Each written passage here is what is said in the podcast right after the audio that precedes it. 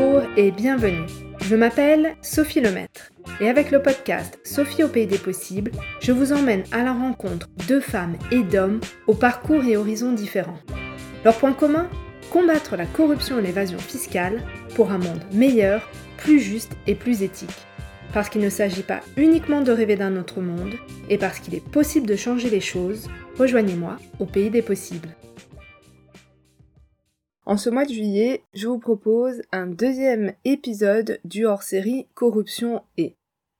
Et aujourd'hui, ce sera Corruption et changement climatique. Alors là, vous allez me dire, mais Sophie, est-ce que tu ne vois pas de la corruption partout? Eh bien, je vous laisse voir par vous-même en écoutant la conversation que j'ai eue avec Brice Bummer de Transparency International. Bonne écoute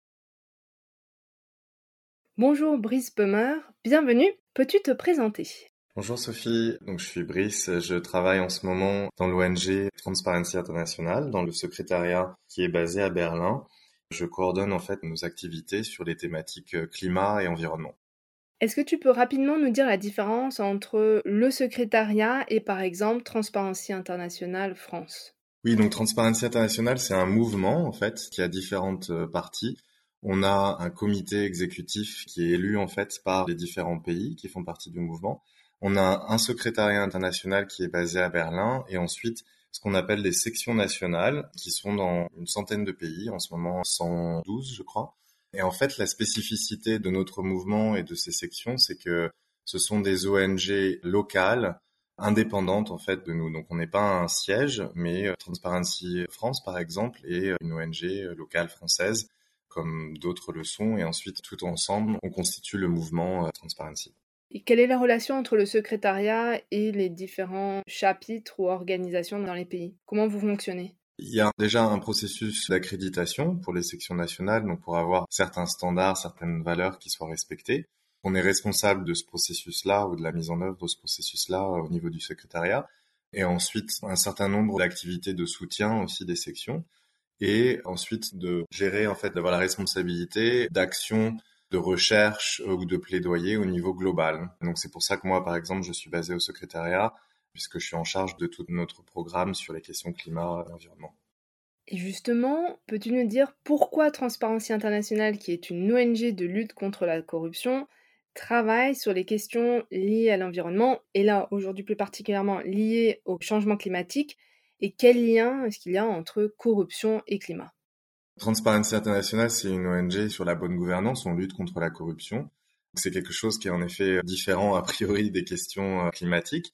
Et c'est quelque chose qui faisait pas partie de l'activité de l'organisation il y a quelques années. Et ça a commencé en fait en 2011. On a commencé à voir qu'il y avait de plus en plus de conversations ou de mouvements autour des changements climatiques et de la lutte contre les changements climatiques. Et à ce moment-là, en fait, l'organisation a commencé à se demander, mais est-ce qu'il n'y aurait pas aussi des risques de corruption associés à ces questions-là? Donc, on a fait une recherche, on a publié un rapport, donc en 2011, qui a constitué en fait un premier état des lieux de ces questions-là et de ces liens entre la corruption et les changements climatiques ou la lutte contre les changements climatiques. Et en fait, à ce moment-là, on a réalisé que bah, les liens sont assez conséquents et les risques de corruption sont vraiment considérables dans les questions climatiques. Donc depuis, on a lancé donc en 2012, quand moi j'ai rejoint l'organisation, un programme de lutte contre la corruption climatique, si je puis dire. Et c'est quelque chose qui n'est pas toujours facile à appréhender, parce que c'est deux concepts qui sont quand même assez complexes. D'un côté, la corruption, et de l'autre, les changements climatiques ou la lutte contre les changements climatiques. Et je pense que nous, ce qu'on a réalisé, en fait, par rapport à ces deux concepts, c'est que le changement climatique ou la lutte contre les changements climatiques est souvent vu comme un problème technique en fait auquel on apporte une réponse technicienne, on va dire technique euh, environnementale, alors qu'en fait c'est un problème de gouvernance et même un problème de bonne gouvernance. Donc on a vite réalisé que sans mettre en place une bonne gouvernance, la lutte contre les changements climatiques sera tout le temps un échec. Et les liens entre la corruption et les changements climatiques sont malheureusement nombreux. Donc une des choses qu'on a faites dans les recherches effectuées depuis les dernières années, c'est de voir un petit peu justement quels sont les risques de corruption. Et ils sont assez nombreux. D'une part, je dirais que la corruption peut déjà causer le changement climatique. Donc il y a beaucoup de crimes environnementaux, par exemple, qui sont facilités, qui sont permis par la corruption et qui ont un impact sur le changement climatique. Et d'autre part, la corruption peut en fait diluer les efforts de lutte contre le changement climatique. et diluer l'efficacité en fait des efforts contre le changement climatique ou même créer des effets néfastes, c'est-à-dire que même des actions qui conceptuellement devraient être positives pour la planète ou pour les gens, à cause de la corruption, peuvent devenir un problème en fait et avoir des conséquences négatives sur la planète et sur les gens. Donc une des choses qu'on a faites, c'était par exemple comparer notre indice de perception de la corruption qui établit un ranking des pays par rapport au niveau perçu de corruption et comparer en fait ce world map, ce ranking des différents pays avec les flux de finances climat qui entrent dans les différents pays. Et malheureusement, là où les flux les plus hauts en termes de finances climatiques, c'est là aussi où il y a des niveaux endémiques en fait de corruption dans les pays. Donc ça, c'est un, premier problème. Un autre problème, c'est que la finance climat ou les efforts contre les changements climatiques, ce n'est pas un secteur nouveau en fait en soi, mais ça repose sur un certain nombre de secteurs et encore une fois, ces secteurs-là sont là où on voit le plus de corruption. Donc on parle du secteur de construction, d'infrastructure, on parle du secteur forestier, du secteur énergétique. Ces secteurs-là, encore une fois, si on regarde les chiffres disponibles, on voit qu'il y a vraiment des niveaux très élevés de corruption. À cela, ajoute en fait des spécificités de la finance climat ou des actions contre les changements climatiques, avec notamment des flux financiers importants qui, de toute façon, sont encore trop bas, mais on l'espère continuent d'augmenter et continueront d'augmenter. Donc, qui dit flux financiers importants dit corruption, au risque de corruption. Et ensuite, il y a une certaine pression en fait pour avancer vite. On le sait aujourd'hui, il y a vraiment une urgence par rapport à cette crise climatique. Et cette pression en fait pour aller vite, ça crée aussi des problèmes de corruption ou des risques de corruption. Un dernier point par rapport à ces risques qui sont nombreux, c'est qu'il y a souvent des projets qui sont techniques aussi, donc il y a une complexité technique, comme je le disais auparavant, qui est assez importante et qui passe par des organismes ou des canaux qui sont nouveaux. Donc là aussi, qui dit canaux nouveaux, institutions nouvelles, dit risque de corruption plus important. Donc tout ça fait qu'il y a un faisceau en fait qui met vraiment à risque la finance climat et les efforts contre la crise climatique. Alors, tu as dit quelque chose au tout début qui m'a interpellée. La corruption peut faciliter le changement climatique. Est-ce que tu peux revenir sur ça, nous expliquer comment la corruption peut faciliter le changement climatique? Dans beaucoup d'illégalités environnementales, ou je dirais certainement dans toutes presque les illégalités environnementales ou les crimes environnementaux, se cache en fait la corruption. Et parfois à plusieurs moments. C'est-à-dire que si par exemple il y a une forêt ou peut-être même une forêt qui est protégée, et en fait, une entreprise ou des acteurs vont réussir à couper des arbres et ensuite à vendre ces arbres-là sur le marché.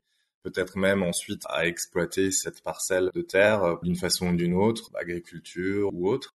Pour pouvoir couper les arbres dans la première étape, peut-être qu'ils vont déjà devoir en fait graisser la main d'un politicien local ou d'une personne qui est en charge de la surveillance de cette zone, par exemple. Et ensuite, quand ils vont devoir faire voyager ces arbres coupés, là encore, il va y avoir peut-être des checkpoints où il va peut-être y avoir des contrôles. Et là aussi, peut-être une nécessité de donner des pots de vin. Ensuite, ça continue comme ça jusqu'à la mise sur le marché. Et même quand il y a potentiellement, par exemple, une enquête ou une saisie qui est faite, là encore, la plupart du temps, la corruption permet en fait une impunité de ces acteurs-là. Ce qu'on voit, c'est un niveau de sanction qui est très faible, le crime environnemental est le quatrième crime en ce moment, mais augmente à presque 10% par an, selon certains chiffres, autour de 300 milliards d'euros, donc c'est énorme. Et en fait, c'est un des meilleurs business, si je puis dire, aujourd'hui, parce qu'il y a un niveau justement faible de risque et des retours importants en termes financiers. Tous ces crimes en fait environnementaux, toutes ces illégalités environnementales ont un impact sur les changements climatiques et sur la crise climatique. Et aussi, le plus souvent sur les populations locales, sur les populations les plus vulnérables. Merci beaucoup. Tu nous as présenté en tout cas les différents risques de corruption en lien avec le changement climatique ou la lutte contre les changements climatiques. À quoi ressemble cette corruption? Est-ce qu'il y a différentes formes de corruption et aurais-tu des exemples pour que ce soit concret, qu'on comprenne bien comment cette corruption se déroule? J'ai parlé en effet de différents risques de corruption. Et malheureusement, on a vu aussi dans nos enquêtes que on peut parler aujourd'hui non pas seulement de risques, mais vraiment de problèmes de corruption. Notamment, par exemple, nos collègues dans la section du Bangladesh ont fait une étude et ont regardé un certain nombre de projets climatiques. Ils se sont aperçus en fait que autour de 35% de ces projets ou du financement de ces projets étaient perdus à cause de la corruption. Si on prend en compte les problèmes de mismanagement, ça augmente à plus de 54%. Parfois il est un peu difficile de dire voilà ce qui est vraiment de la corruption pure et euh, ce qui est de négligence, on va dire. Et donc ce sont des chiffres qui sont potentiellement considérables. Ensuite, en termes de corruption, en effet, on peut voir plusieurs types de corruption. Ça peut être des pots de vin, donc par exemple pour faciliter justement des illégalités, le transport illégal de bois par exemple.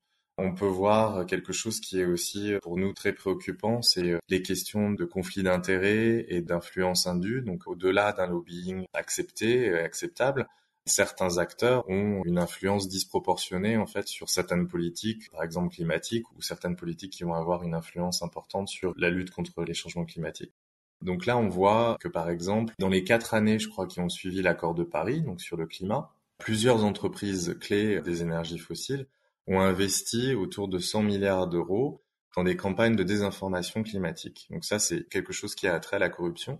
Et on voit ces pratiques-là qui continuent pour, par exemple, influencer des décisions politiques, diluer en fait des lois, par exemple, ou des pratiques, ou des normes, des standards, pour réduire en fait l'efficacité de certains mécanismes. Donc ça, c'est une des formes de corruption qui, selon nous, est la plus conséquente en termes d'impact en fait. Ensuite, on a vu aussi d'autres formes de corruption, des détournements de fonds par exemple, ou des problèmes qui ont lié plus à des questions de fraude. Notamment en Europe, par exemple, autour des marchés carbone, il y a eu un système qui s'appelé le carrousel de fraude, qui a permis à, en fait, à certains individus de s'enrichir, alors qu'il y avait une taxe qui aurait dû être reversée aux États européens. On a vu aussi, comme je disais, en termes de détournement de fonds, en RDC ou en Indonésie, des fonds qui devaient être alloués justement à la protection des forêts, un mécanisme qui s'appelle RED+, des fonds qui ont été là aussi à la hauteur de plusieurs centaines de millions détournés par certains individus qui étaient par exemple dans le ministère de l'Environnement ou dans d'autres structures responsables de gérer ces fonds-là. Et enfin, je voulais aussi citer une autre forme de corruption qui est la collusion et le népotisme, où là on a vu encore une fois, même en Europe, hein, chez nous, puisque là la corruption malheureusement touche tous les pays, on a vu en Espagne, ou en Italie, en fait, des politiciens, des politiques qui ont réussi à se positionner ou à positionner des amis ou de la famille sur des contrats pour mettre en place des énergies renouvelables, alors qu'en fait, ces entreprises n'étaient pas qualifiées, mais ils ont réussi, en fait, en détournant les marchés publics, à donner, en fait, certains contrats à des proches. Et donc là, on voit bien l'impact que ça a, non seulement sur le climat, donc c'est-à-dire que Bien sûr que s'il y a des projets euh, d'énergie renouvelable ou de protection des forêts qui vont être un échec, c'est un problème puisque ça ne va pas avoir l'effet escompté. Mais on peut voir aussi dans certains cas que ça a un impact sur les populations locales. Donc peut-être un dernier exemple que je pourrais citer de ce qu'on a pu voir au Bangladesh, c'était qu'il y avait un abri en fait de protection qui devait être mis en place suite aux inondations et un politicien local a voulu en fait que cet abri soit construit tout proche de lui ce qui a fait qu'en fait, la plupart des gens de la communauté locale qui devaient bénéficier de cet abri-là en cas d'inondation ne peut pas accéder en fait à l'abri puisqu'il y a une rivière qui sépare la communauté de là où l'abri a été construit. Donc là, on voit qu'en fait, la corruption peut vraiment être dangereuse, même en termes de vie humaine. Et par rapport à l'exemple que je donnais tout à l'heure des niveaux d'impunité par rapport aux crimes environnementaux, là aussi, on voit que notamment les défenseurs de l'environnement, les gens qui dénoncent des attaques contre l'environnement ou parfois des questions aussi euh, liées à la corruption sont menacées et là encore, les niveaux d'impunité sont très élevés et beaucoup plus élevés que dans d'autres domaines. Tu as déjà commencé à y répondre, mais est-ce que les pratiques finalement diffèrent d'un pays à un autre ou d'une région à une autre? Est-ce qu'on voit des formes différentes de corruption en fonction des régions ou au final les pratiques sont assez similaires, peu importe où on se trouve dans le monde je pense que certaines pratiques peuvent différer. Les problèmes de corruption, selon dans quelle région du globe on se trouve, peuvent en effet être différents. C'est-à-dire que peut-être par exemple qu'en France, il va y avoir moins de pots de vin que dans d'autres pays, dans d'autres régions du monde. Mais il va peut-être y avoir plus de cas de collusion, de népotisme, donc des choses un petit peu plus discrètes, je dirais, mais qui peuvent avoir un impact plus important peut-être que un pot de vin qui peut être assez négligeable en fait quand on regarde à la hauteur d'un projet de plusieurs millions en termes d'impact. Dans les différentes formes de corruption, tu nous as également parlé de l'influence des lobbies. Tu as commencé à nous expliquer voilà, qu'on avait une influence des lobbies peut-être disproportionnée, des lobbies qui tentent de limiter l'adoption de politiques ambitieuses pour lutter contre le changement climatique. Et tu as indiqué que ce lobbying pouvait être considéré comme une forme de corruption. Est-ce que tu pourrais nous expliquer D'abord, à quoi ressemble ce lobbying et pourquoi tu considères que ça peut être une forme de corruption? Le lobbying fait partie d'un fonctionnement démocratique normal, donc c'est pas nécessairement une forme de corruption. Mais quand il est fait en fait avec des moyens qui sont disproportionnés et qui ne permettent pas à certaines voix d'être exprimées, ça peut devenir une forme de corruption. Et je pense que quand on regarde en fait là où on en est dans la crise climatique, et même si aujourd'hui on en parle beaucoup et certaines choses changent, on peut se demander par exemple pourquoi on a toujours autour de 6 trillions par an de subventions pour les énergies fossiles. C'est énorme par rapport aux investissements qu'on fait et notamment les investissements que les pays les plus émetteurs ont promis, donc à hauteur de 100 milliards par an, qui n'ont pas été euh, atteints d'ailleurs, ces chiffres sont beaucoup beaucoup plus élevés. on peut se dire mais pourquoi il y a toujours autant de subventions alors qu'on pourrait subventionner beaucoup plus les énergies renouvelables, par exemple. Pour nous, la réponse à cette question, elle est simple, c'est parce que justement, certains acteurs, notamment certaines industries très polluantes, ont un intérêt à perdurer en fait le même système qui leur permet de faire des profits. Et on l'a vu notamment dans les dernières années. Hein. Malgré les différentes crises, on voit qu'en fait ces entreprises-là ont fait des profits records ça ce n'est pas un acte de corruption, mais le fait qu'elles puissent avoir en fait des moyens très disproportionnés par rapport à des populations qui, elles, souffrent des changements climatiques, ça, ça devient un problème. Et on l'a vu notamment dans les réunions annuelles des COP, des négociations sur le climat, où, grâce à ces techniques d'influence, ces entreprises arrivent à être très proches des personnes qui prennent les décisions, alors que d'autres voies comme les populations affectées par la crise climatique, n'y parviennent pas en fait. Donc en termes de présence physique, de présence visuelle, d'accès aux personnes décisionnaires, il y a vraiment une inégalité en fait, et qui se traduit par l'ambition des politiques climatiques par la suite.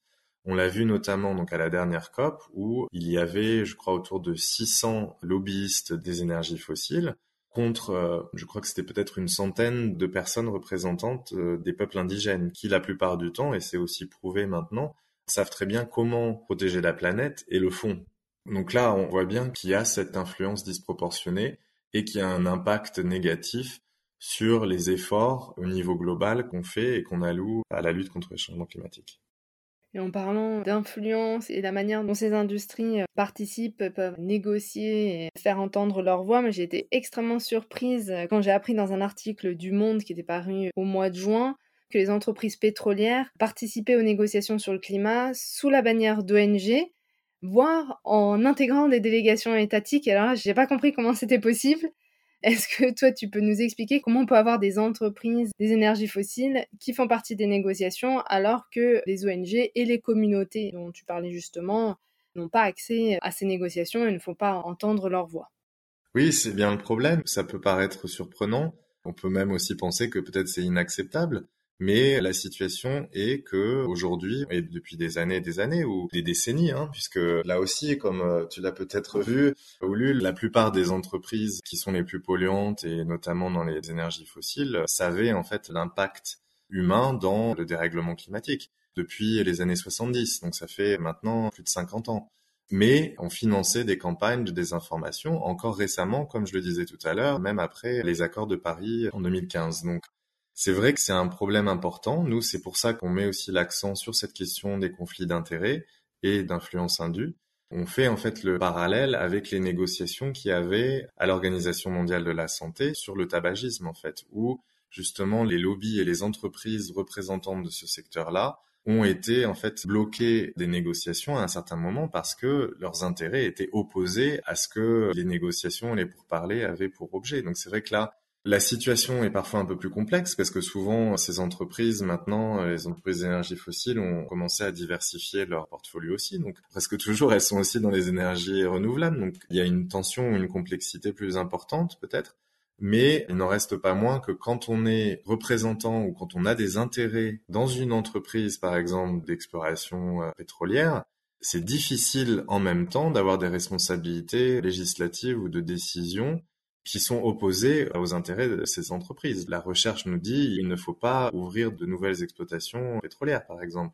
Donc si on a une entreprise qui base sa stratégie sur ouvrir de nouvelles exploitations pétrolières, on voit bien qu'il y a une tension. Moi, si j'avais ces deux objectifs, ça deviendrait vraiment difficile de se couper en deux. Et on le voit même aujourd'hui, la chose qui a choqué beaucoup, c'est que la prochaine COP sera dirigée donc par le président qui est lui-même à la tête d'une entreprise des énergies fossiles. Donc là, on le voit bien aussi quand on parle dans les négociations des énergies fossiles et qu'en même temps on a des personnes qui ont un intérêt personnel dans ces mêmes entreprises-là, c'est vraiment un problème. Et pour nous, ça devrait être régulé d'une façon beaucoup plus importante puisqu'en ce moment, ça ne l'est pas du tout.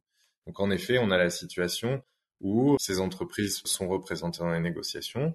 Comme je le disais tout à l'heure, elles investissent souvent beaucoup d'argent pour être non seulement présentes, mais visibles, non seulement présentes, mais proches de ceux qui vont faire les décisions dans ces négociations-là et parfois utilisant des techniques, comme tu l'évoquais, qui sont très opaques, de rejoindre certaines délégations. Donc autant elles sont visibles certaines fois, autant leur influence est parfois difficile à détecter. Et quelles mesures, quelles réglementations il faudrait mettre en place pour limiter cette influence indue et limiter ces conflits d'intérêts? Pour répondre à ces conflits d'intérêts et à cette influence indue, il y a un certain nombre de mécanismes qu'on peut mettre en place pour déjà détecter ces conflits d'intérêts ensuite les rendre visibles et ensuite les gérer.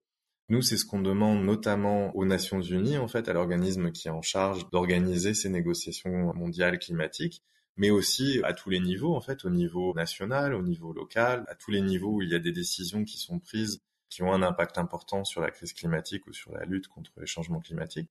Et notamment, par exemple, donc pour ces négociations climatiques, dans l'absolu, en effet, peut-être de bloquer complètement euh, l'accès à certaines négociations de certains acteurs, mais en tout cas, à minima, de pouvoir être clair sur qui représente quels intérêts, en fait. Et il y a eu une petite avancée. Pour la prochaine COP, on nous a indiqué que normalement, pour obtenir un badge, il faudrait indiquer l'affiliation de la personne qui a le badge. Nous, on proposait des mesures beaucoup plus drastiques et beaucoup plus importantes que juste indiquer une affiliation et a priori qui serait uniquement pour un certain groupe et qui ne pourrait pas répondre, par exemple, aux affiliations cachées, on va dire, de certaines personnes qui pourraient être dans des délégations nationales. Il y a un système de badge qui est un peu complexe où différents groupes ont différents badges. Pour l'instant, ce nouveau mécanisme s'adresserait uniquement à un certain groupe, mais pas à tous les groupes. Donc ça resterait difficile d'avoir vraiment une approche cohérente sur l'ensemble des participants. D'autres mesures Est-ce qu'il faudrait avoir, par exemple, un registre des représentants d'intérêt dans chaque pays? Est-ce qu'il y a d'autres mesures qui pourraient aussi aider, soit pour lutter contre euh, ce lobbying euh, disproportionné, soit de manière plus générale pour lutter contre la corruption liée au changement climatique Oui, nous, on demande qu'il y ait en effet euh, des déclarations qui soient faites sur les intérêts justement de chaque participant et que ces déclarations-là soient obligatoires et publiques. Donc pour l'instant, on est quand même assez loin de cette situation-là, ce qui fait que c'est très difficile notamment de vérifier en fait s'il y a une situation de conflit d'intérêts ou pas. Je parlais des négociations internationales, mais autrement dans les processus de décision au niveau national, parfois il y a certains registres justement, mais ils sont souvent incomplets ou ils sont volontaires on voit aussi, notamment dans les organismes climatiques, que ce sont plus des déclarations de conflit d'intérêts. C'est-à-dire que je vais déclarer, moi, si j'ai un conflit d'intérêts, mais donc je vais être déjà jugé, en fait, au lieu de déclarer directement mes intérêts et qu'ensuite une tierce partie puisse juger de s'il y a un potentiel conflit d'intérêts ou pas. Ma question, tu as peut-être déjà un peu répondu, mais je me dis comment est-ce que la lutte contre la corruption finalement peut servir à lutter contre le changement climatique et qu'est-ce que nous, on peut faire en tant que citoyens? Est-ce qu'on peut avoir un rôle et est-ce qu'on peut agir sur ce lien entre corruption et climat? Je pense qu'on a tous un rôle à jouer. Après, je pense que l'accent doit être mis sur des solutions plus systémiques je pense que notamment dans les questions climatiques, et ça, ça a été aussi d'ailleurs une technique de certains industriels de mettre beaucoup l'accent sur les décisions individuelles en fait et quel impact ça a sur la planète. C'est quelque chose qui est bien sûr important et on a tous un rôle à jouer. Mais je pense que si on voit uniquement cette échelle en fait très individuelle, on perd un peu, notamment justement ces pratiques d'influence indue, de conflit d'intérêts, donc je pense que les choses qu'il faut pousser, ce sont plus quelque part à créer un nouveau paradigme et à changer la façon dont on met en place des solutions, notamment sur les aspects de tolérance à la corruption. Je pense que c'est quelque chose qui doit vraiment changer. Et donc ça, on a tous aussi un rôle à jouer, d'être clair sur oui, est-ce qu'on permet ces différentes formes de corruption ou est-ce qu'on est plus strict? Et qu'on n'accepte plus en fait certains statu quo, euh, comme notamment la situation actuelle des représentations, de lobbying et d'accès à certains mécanismes de décision. Donc je pense que ça c'est quelque chose qui est important. Il y a aussi, je pense, un autre aspect qui est reconnaître le rôle qu'a la société civile, mais aussi les peuples indigènes. J'en parlais tout à l'heure. Souvent, quand on apporte justement une solution uniquement technique aux problèmes de crise climatique, on a des solutions qui ne marchent pas alors qu'il y a une certaine capacité et euh, des connaissances qui sont souvent ancestrales et des façons de vivre qui sont aussi beaucoup plus proches de la nature et qui permettent de mettre en œuvre des solutions climatiques aussi beaucoup plus euh, performantes. Donc je pense que c'est aussi reconnaître ça et euh, pouvoir écouter ces groupes-là et pouvoir donner en fait un certain pouvoir à ces groupes-là et notamment nous une solution qu'on pousse vraiment c'est que quand il y a des projets importants qui sont mis en place, de pouvoir avoir ces groupes-là ou des personnes représentantes de la société civile qui soient plus neutres et qui puissent vraiment s'assurer du bon déroulé, la bonne mise en place de certains projets. Et là, bien sûr, le premier élément, c'est d'avoir de toute façon une certaine transparence sur quel est le niveau de finances euh, disponible, quels sont les différents projets mis en place, etc., pour pouvoir justement faire cette vigilance-là. Et on voit aussi par rapport à cette question l'importance du rôle des lanceurs d'alerte, par exemple par rapport à l'action citoyenne ou par rapport aux choses qu'on peut en tant qu'individu aider. Je pense que la situation des lanceurs d'alerte, et quand je dis lanceurs d'alerte, c'est aussi, je l'évoquais auparavant, les défenseurs de l'environnement, et souvent d'ailleurs, ces personnes-là dénoncent des questions à la fois environnementales et de corruption, le plus souvent. Et ces personnes-là sont souvent attaquées, donc sont à risque. Et je pense que c'est important de pouvoir vraiment se mobiliser pour apporter un soutien à ces lanceurs d'alerte qui permettent, notamment quand on parle de corruption, de mettre le doigt dessus, si je puis dire, puisque par définition, la corruption est difficile à identifier à repérer. Écoute, merci beaucoup pour cette conversation sur le lien entre corruption et climat. C'était éclairant, on voit bien le lien et comment la lutte contre le changement climatique ne peut pas se faire sans une lutte contre la corruption et aller vers une bonne gouvernance. Donc merci encore pour ta disponibilité et avoir partagé tous ces exemples. Merci Sophie. Merci d'avoir écouté l'épisode jusqu'au bout. Si vous ne l'avez pas encore fait, abonnez-vous au podcast et surtout partagez-le avec vos amis, votre famille, vos collègues. Et si vous pouviez me laisser un avis 5 étoiles, que ce soit sur Apple Podcast ou sur Spotify, cela permettra à d'autres de découvrir le podcast et de nous rejoindre au pays des possibles. Si vous souhaitez me contacter ou si vous voulez me suggérer des invités, n'hésitez pas, envoyez-moi un email, l'adresse est indiquée dans la description de l'épisode. Je vous dis à bientôt pour un nouvel épisode.